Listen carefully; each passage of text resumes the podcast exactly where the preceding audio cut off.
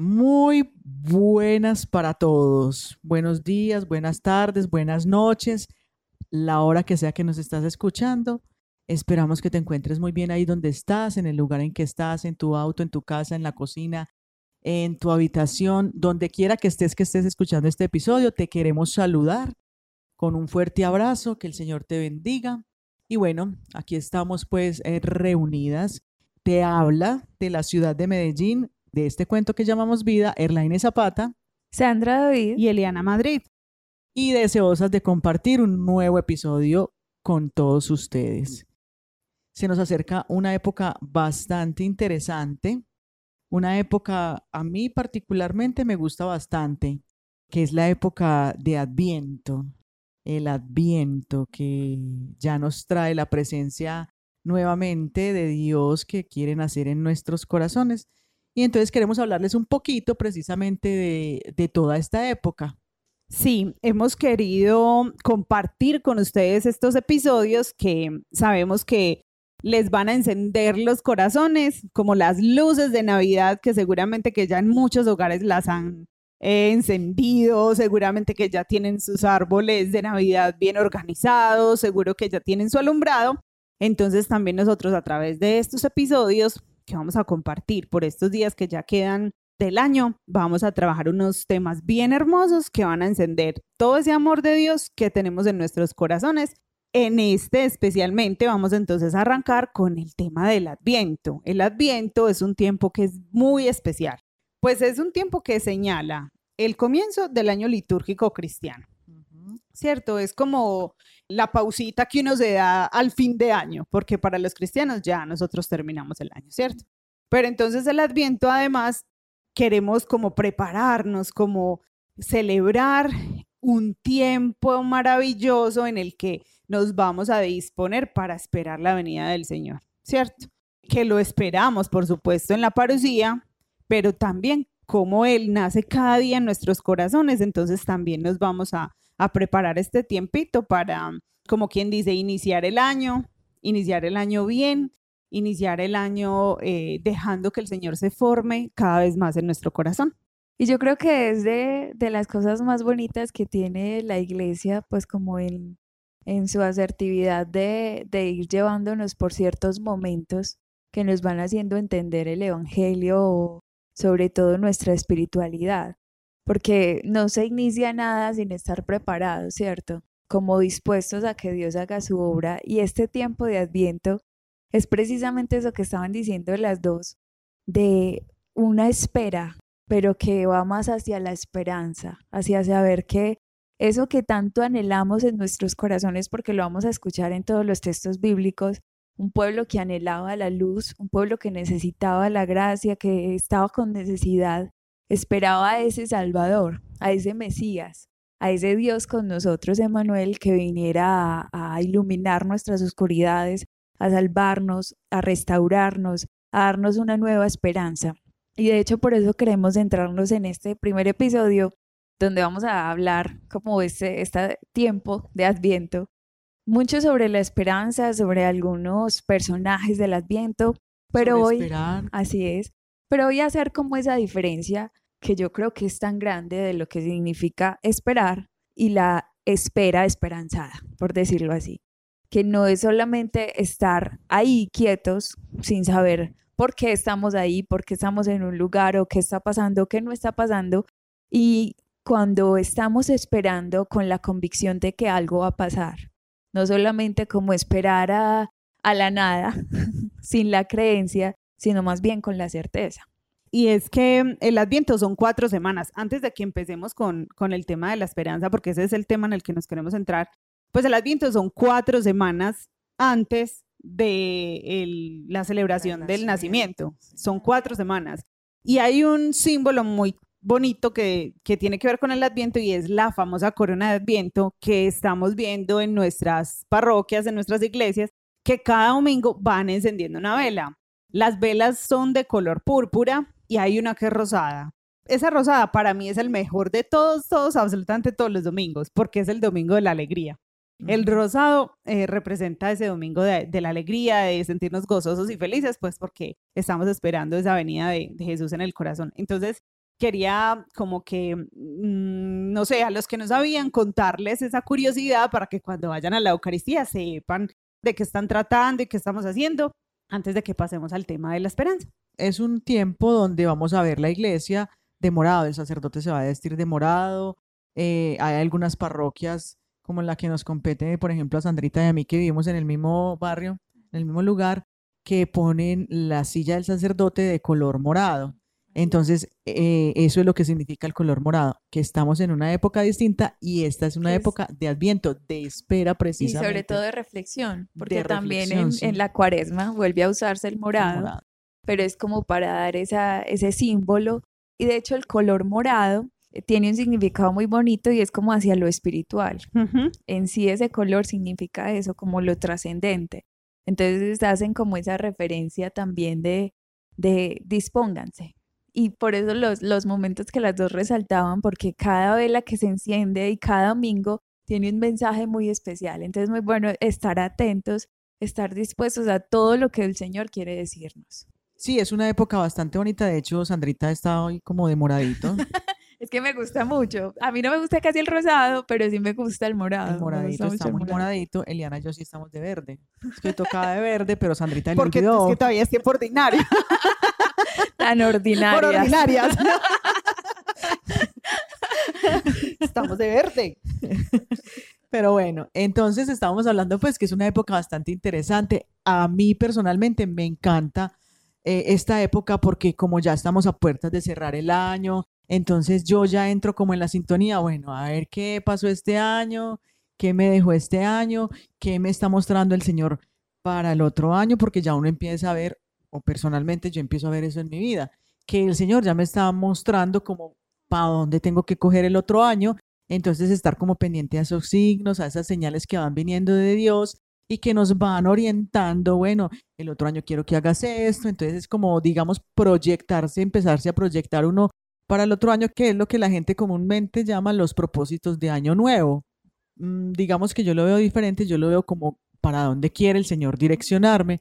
Yo lo tomo más bien como en ese sentido y ya nos preparamos en otras partes, ya están celebrando, han celebrado acción de gracias y preparación pues también como para darle gracias al Señor por todo lo que pasó en este año y por, por todo lo que hizo también en la vida de, de nosotros y lo que va a seguir haciendo, gloria a Dios. Pero sí, adentrémonos un poquito más entonces en eso de la espera y de, y de esperar con esperanza, ¿cierto?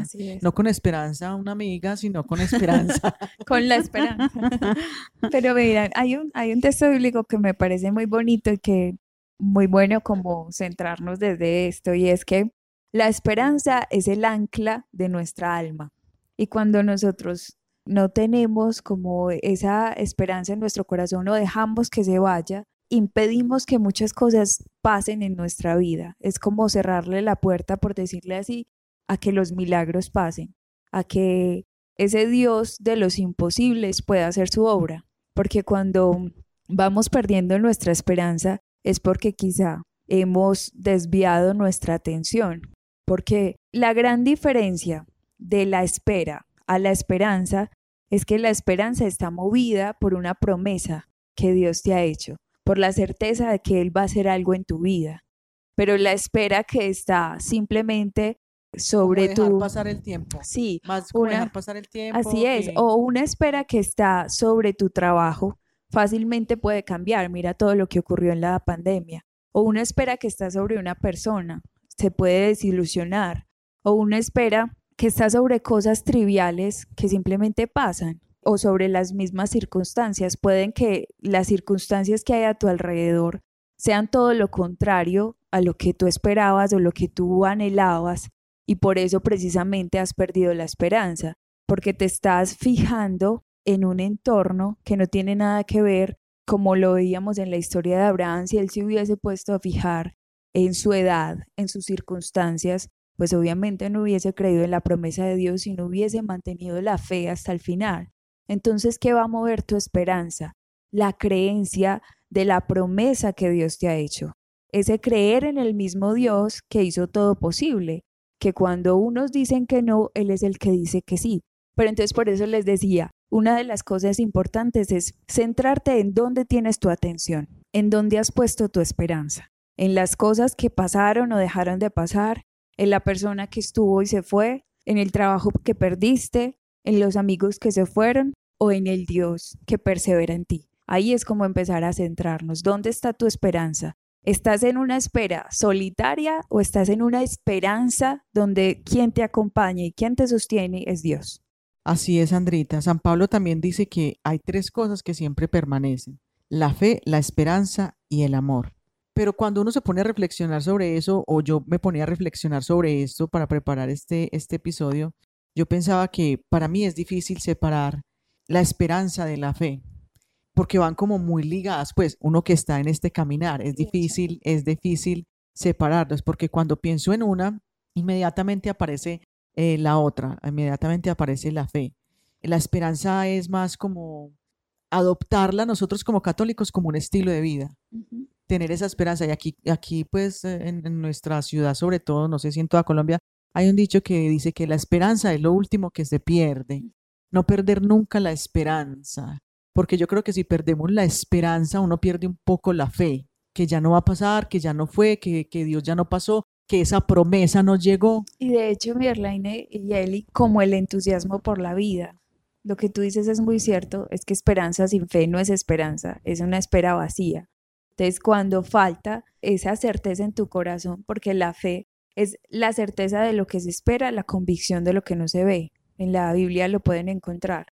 Y si nosotros nos falta esa certeza en nuestro corazón, vivimos sin entusiasmo. ¿Quién se moviliza si no espera nada de la vida, si no tiene esperanza? Así es. Qué maravilloso es vivir con esperanza y qué necesario es para nuestro tiempo tener esa esperanza en el corazón. Cuando hablamos con algunos padres, por ejemplo, o en este momento de vida actual donde, donde tantos ya no esperan nada, donde tantos eh, ni siquiera quieren tener una familia porque han perdido la esperanza en la humanidad, cuando tantos ni siquiera em, creen en sus hijos, porque aparte de que los que tienen la capacidad no quieren tener los hijos, porque dicen, no, ¿para qué los vamos a traer a este mundo a sufrir? Eh, quienes ya los tienen tampoco tienen esperanza en los chicos que tienen ahora, porque, porque están es todo el tiempo renegando y diciendo, estos muchachos de ahora son no sé qué, estos muchachos de ahora son no sé qué, ¿cierto? Entonces, ¿qué tan necesaria es esa esperanza? Y cultivar esa esperanza en el corazón, saber que, que el Señor tiene en control todas esas situaciones que están pasando en nuestra vida. Era como lo decía lo decían ustedes, es que el tema de la fe, es que claro, es que hay que creer que es el Señor el que tiene en control esas situaciones que cada ser humano necesita vivir unas experiencias para crecer y aprender. Entonces, que a veces nosotros necesitamos mirar a los otros con esperanza. Mire, ese hermano suyo que es a veces tan conflictivo, tan problemático, mírelo como Dios lo miraría, con esperanza, con esa capacidad que el otro tiene de cambiar, con esa ilusión de que tal vez las cosas van a ser mejor, tal vez si yo lo trato distinto, él va a reaccionar diferente, o si no reacciona diferente, la diferente voy a ser yo, porque voy a empezar a verlo de una manera eh, distinta con los ojos de Dios. Y de hecho, para, para que tú sigas, Mieli, para complementarte, hay, un, hay una frase que hace mucho escuché y no recuerdo bien de quién es, pero dice, trata a la otra persona no como lo que es, sino como lo que puede llegar a ser. Y es muy diferente. O sea, esta persona tiene el potencial gigantesco para ser grande, para dar lo mejor de sí, para sacar su mejor versión. Pero si tú siempre lo estás anulando o viéndolo como pérdida, entonces eso es lo que recibes de esa persona. Por lo general, la esperanza es una de las cosas que se pierde cuando las personas están atravesando una tristeza o están atravesando un proceso de depresión, un problema así, porque cuando no tenemos esperanza, como que nos ponemos las gafas oscuras y además eh, es como ese, es que yo no sé cómo se llama eso, que se ponen los caballos, que le ponen a los caballos cocheros para que no miren para los lados. Yo no sé cómo se llama eso, pero acuérdense lo que le ponen a los caballos para que no se distraigan y para que no se asusten cuando están pasando por ciertos lugares. Más o menos la desesperanza lo que hace es eso, nos coloca como una máscara, como los perritos que les tienen que poner ese cono en el cuello para que no se... Que parecen una lámpara. que sí que parecen una lámpara. Uno con desesperanza vive más o menos como así. Solamente ve una porción de las cosas, solamente mira que lo que ya, como, como que tiene la visión limitada. Claro, y casi siempre es la peor. No, quítese eso y amplíe la visión. Permítase ver las posibilidades que hay detrás de cada cosa. Y eso lo que hace es que nosotros podamos cultivar esa esperanza en el corazón. Es como si la esperanza como que empujara a esperar algo bueno, algo que va a pasar, pero que eso va a ser bueno, implica como que aquello que estamos esperando vale la pena. Eso es la esperanza. Empuja como a esa espera que, que definitivamente en Dios se hace un poco más fácil y más llevadera, porque para muchos es muy difícil esperar.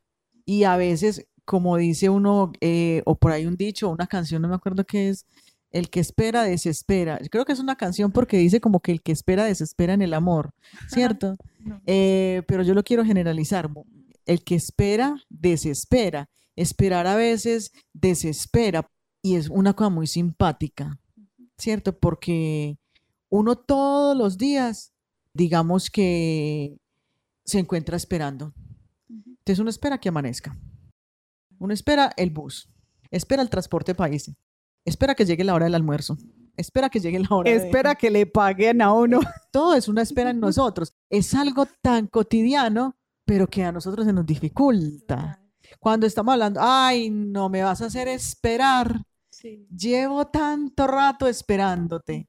¿Sí? Entonces, por eso la espera implica un poco de paciencia es más bien con esperanza de que eso realmente va a pasar, así como llega la hora del almuerzo, como llega la hora del pago, como llega el transporte, es esperar con esperanza, es saber esperar. De hecho, yo mientras escuchaba a Merlane pensaba que es a veces tan complicado el esperar por la incertidumbre que hay en nuestro corazón, porque es una lucha interna de del mantenerte aferrado a la promesa, si tienes claro pues esa promesa, porque muchas veces vivimos como sin saber por qué vivimos y también porque no tienes el control de lo que pueda pasar, de si va a pasar hoy o mañana, pero Dios te está diciendo todo tiene su tiempo, todo tiene su momento. Y hay veces uno quiere que el momento sea ya, y ahorita vamos del ejemplo de Abraham. Abraham también se estresó y también tuvo un hijo que no debía tener. También se desesperó o lo ayudaron a desesperarse Así en esa es. espera. Así es. Y mira que una de las cosas también es que Muchas veces nos rodeamos de personas que, que en vez de ayudarnos nos hacen pensar mal, como en vez de decirnos, sí, siga constante, continúe, nos vamos a escuchar palabras que no deberíamos estar escuchando, que antes nos desaniman, que antes nos hacen ver hacia atrás.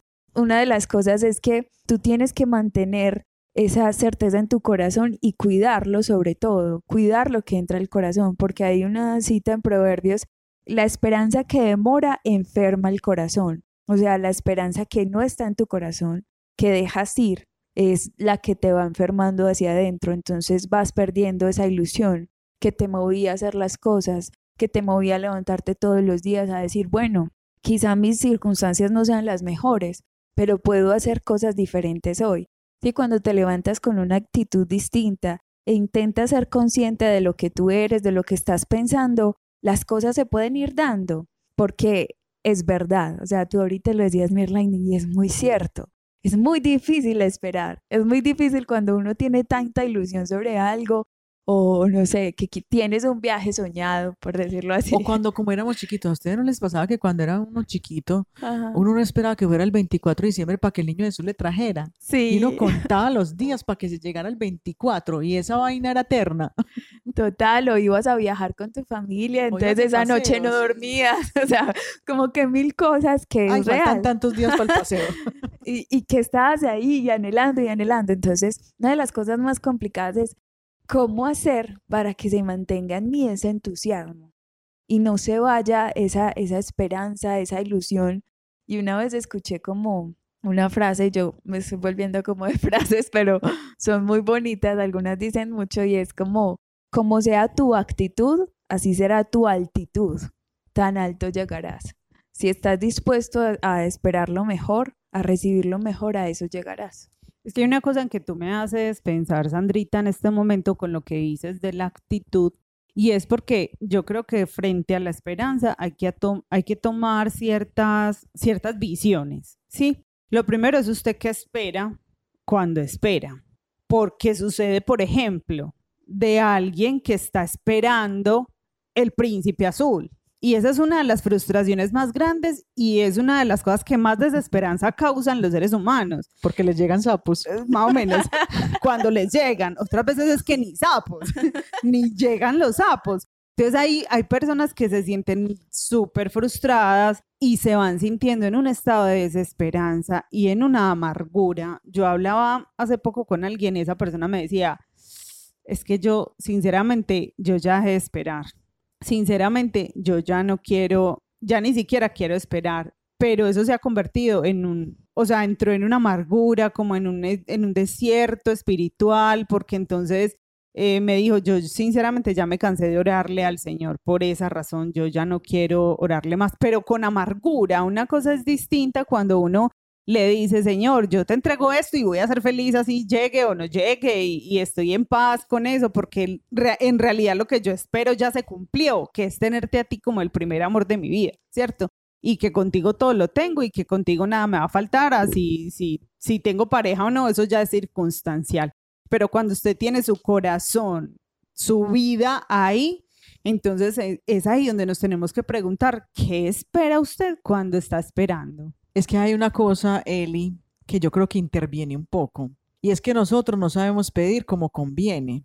Entonces nosotros nos dejamos llevar mucho por lo que la sociedad impone. Entonces la sociedad impone que es que todas las benditas mujeres nos tenemos que casar, que tenemos que conocer el príncipe azul y casarnos. No, todo el mundo no está hecho para el matrimonio. Es como todo el mundo no está hecho para tener hijos. Si todos no estamos hechos para las mismas cosas. Entonces a veces lo que pasa es que yo no sé pedir como me conviene. A lo mejor a mí no me conviene casarme. A lo mejor a mí no me conviene tener hijos y más adelante yo entenderé eso, ¿cierto?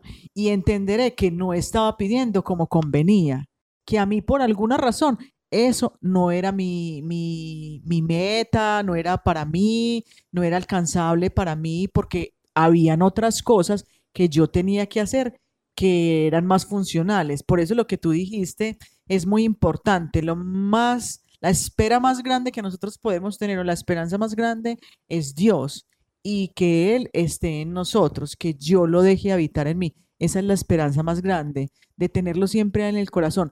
Y lo que venga, esas son las añadiduras. Que llegó el esposo, bien. Que no llegó, también. Yo estoy bien, soy capaz de llevar mi soledad, de vivir bien conmigo misma, de aceptar eh, el grupo de amigos que tengo y que me acompañan o la familia que tengo y que me acompañan, ¿cierto? Un montón de cosas que, que yo a veces las dejo eh, ir porque no soy capaz de mirar aquello bueno que el Señor me tiene ahí. Eso es, eso es lo primero. Entonces, es ¿usted qué espera cuando espera? Porque es que a veces esperamos cosas en las que no tenemos por qué poner el corazón. Espere siempre lo bueno y lo mejor. Entonces, sí hay una actitud de una renuncia a ciertos asuntos para que en verdad esperemos lo que tenemos que esperar, ¿cierto? Lo otro también es con, con el tema de la actitud. Cuando yo espero, entonces, ¿qué estoy haciendo? ¿Hacia dónde me están llevando mis acciones? ¿Qué actitud estoy teniendo en medio de esa espera? ¿Cierto?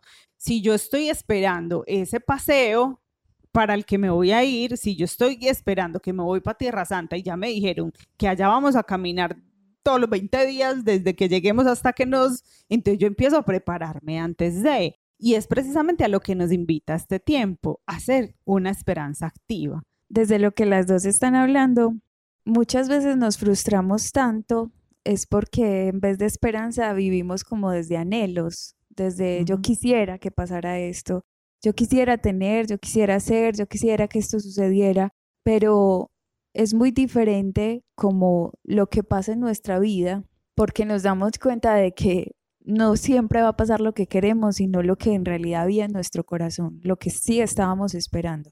Me explico. Muchas veces queremos salir con una persona, tener una relación, el ejemplo que usaba Celi, pero espero que nadie me vea. Ah, es que yo, yo anhelo tantas cosas, pero en el fondo de mi corazón no me siento digna de nada. Entonces todas esas cosas intervienen Porque cuando tú estás esperando y tienes esperanza sobre algo, hay una actitud interna, hay algo que te mueve por dentro. Hay palabras que usas, hay sentimientos, emociones, cosas que te mueven, cosas conscientes e inconscientes. Y cuando todo eso está chocando, pues haces que las cosas no pasen. Yo siempre pienso, Dios siempre te quiere bendecir, pero hay veces en los que tú estás tan distraído que no te das cuenta de las bendiciones que Dios pone a tu alrededor. Eli también decía, te pones a ver como a juzgar mal, que tu vida está mal, que todo alrededor está mal, tu trabajo, tus relaciones, todo, pero no te das cuenta de lo otro que hay, de las bendiciones que tienes en tu familia o de tu salud o de tantas otras cosas en las que podrías estarte enfocando para que tu esperanza persevere. Porque cuando nos estamos distrayendo en lo que hace falta, no vemos todo lo que hay. Entonces, primero, sé consciente de, qué es lo que hay en tu interior. Tú decías, ¿qué estás esperando? ¿Qué es lo que realmente hay en ti? Para que eso que tú quieras ver se pueda ver reflejado hacia afuera y puedas ver todas las bendiciones. Pero si tú dices, hoy quiero y mañana no, pues tu oración no se mantiene, tu oración es de un día. Y Dios dice en su palabra, persevera en tu oración. Y el que persevera alcanza, y el que pide recibe, ¿cierto? Ese es el texto. Entonces nosotros tenemos que ser conscientes de que es una esperanza que nos lleva a la vida, que nos lleva a la felicidad, a sentirnos que en nuestro interior ya tenemos todo lo necesario, porque es el Dios que nos habita, el Dios que hace todas las cosas posibles pero no salirnos tanto al exterior donde vemos que nos hace falta esto, nos hace falta el carro, nos hace falta los miles y miles de cosas y eso a cualquiera le roba la esperanza. O por ejemplo, ahora en esta época estar esperando el 24 para estrenar, estar esperando el 24 para que Dios nazca en el corazón. ¿Cómo estoy yo empezando a prepararme en esta época para que sea Dios quien nazca en mi corazón nuevamente? Y ahí es donde viene, ¿qué estás esperando? ¿Realmente qué es lo que es más válido? Esperar. No porque el otro no tenga valor, sino porque hay algo que tiene mucho, mucho, mucho más valor por encima de todas las cosas. La esperanza es considerada una de las máximas virtudes, al lado de la sabiduría, por ejemplo. Y la esperanza, como Sandrita lo estaba diciendo, se acompaña de otros dones, digamos que de otras actitudes positivas. con La perseverancia. Tú lo estás diciendo clarito, la perseverancia. Y además nos cuesta mucho esperar porque no acompañamos esa espera de paciencia. Porque nos cuesta mucho el tema de la paciencia. Queremos todo ya o queremos todo pantier. Que esto no que se dé ya. Que inclusive hasta con nosotros mismos, con nosotras mismas, lo que hacemos es eh, incluso forzarnos a que cuando estamos atravesando un momento difícil, una situación, entonces no, yo ya me tengo que recuperar de esto y ya mañana tengo que estar bien. Ni siquiera me doy el tiempo del, del duelo, del, de llorar o de vivir esa tristeza, de vivir ese momento complicado. No, porque entonces ya, ya, yo quiero que esto ya se me pase, yo quiero ya estar bien. Porque lo del ser humano nació para ser feliz, pero es que la felicidad cuesta y hay momentos en los que yo tengo que estar emocionalmente afectado porque son esos duelos que van viniendo a la vida de personas, de cosas que se van. dijo que la felicidad es nunca llorar? Claro. Pues eso no tiene nada que ver. Y yo no puedo de la noche a la mañana quitarme el duelo por una persona que, que ya no está en mi vida o una persona que, que ya falleció, que tuve el encuentro con el padre y que ya yo no la voy a seguir viendo. Es normal yo hacerle un duelo. Incluso los cambios que nos cuesta tanto aceptar. Hace poco atendía a una persona y esa persona me decía, pero es que yo porque antes pues como que vivía tan bueno y ya como que me preocupo por esto y me preocupo por esto. Y yo, pues porque estás creciendo, estás madurando, te parece muy maluco. ¿Cierto? Entonces es como que tampoco resistimos ciertas cosas porque claro, queremos que todo sea rápido. ¿Y cómo queremos esperar si no le damos tiempo a que las cosas se hagan? Se, se, sí, yo estoy esperando un pastel o estoy preparando una fiesta, estoy esperando esa fiesta, pues claro que hay unos momentos en los que yo tengo que preparar, entonces contratar no sé quién, que hacer la comida, que contratar no sé qué. Todo tiene una preparación. Tu corazón, tu alma también necesita prepararse necesitas mirar en qué te estás pareciendo más a Jesús, en qué no te estás pareciendo tanto. ¿Cuál es esa? Solamente este año piense, piense en una virtud de Jesús. Y solamente este año propóngase hacer eso. le aseguro que tiene trabajo para todo el año. todo el año el Señor le va a ir poniendo situaciones y cosas para usted formarse en esa virtud. No quiera hacer un montón de cosas, porque a veces cuando nos proponemos un montón de cosas no hacemos nada. Una solita cosa, una solita que yo quisiera tener más, la capacidad de Jesús de que no le importaba lo que dijeran de él. Por ejemplo, hágase ese, ese propósito. Era libre, él era muy libre. Entonces, listo, hágase ese propósito. Ah, que yo quiero ser más abierta a las personas. Solo hágase ese propósito y verá que tiene mucho para hacer este año. Cuando propusimos que trabajáramos este tema sobre la esperanza, yo me acordaba de un cuento y es el de la caja de Pandora. Sandra Frases y Eliana Cuentos. No, y Erlaina también. Tú también sales con tus cuentos. Ella sale con unas ocurrencias. Ah, bueno. Gracias, cuentos, ocurrencias. En la historia de Pandora, ¿se acuerdan? Sí. Que ella abre muy curiosamente la cajita que le dieron y, ahí empiezan a salir un montón de males para la humanidad y cuando ya estaba tan triste y la quería cerrar, solamente quedaba una cosa ahí adentro, que era precisamente la esperanza.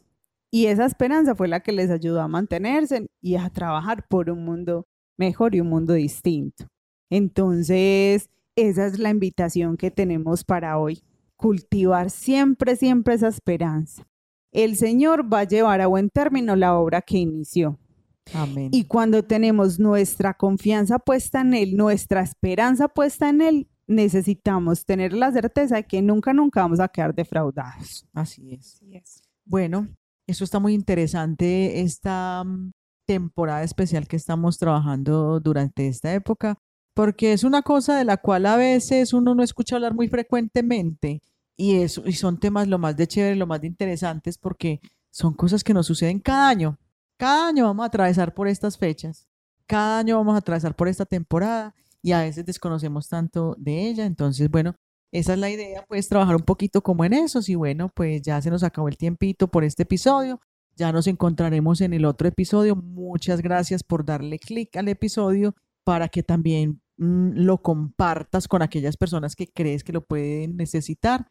Entonces, estás en todo tu derecho y te lo agradecemos muchísimo. Recuerda que puedes encontrarnos en Instagram como arroba cuento que llamamos vida guion bajo. Nos puedes encontrar por ahí en Instagram, nos puedes dejar mensajes, nos puedes dejar y vas a encontrar también ahí contenidos interesantes y bien especiales que también compartimos con ustedes. Frases, eh, tips, a veces ponemos algunos retos, van a encontrar también los enlaces a, a los podcasts, entonces qué rico que también por ahí se den la pasadita y nos dejen un saludito. Así es, qué alegría compartir con ustedes. Los acompañó Sandra David.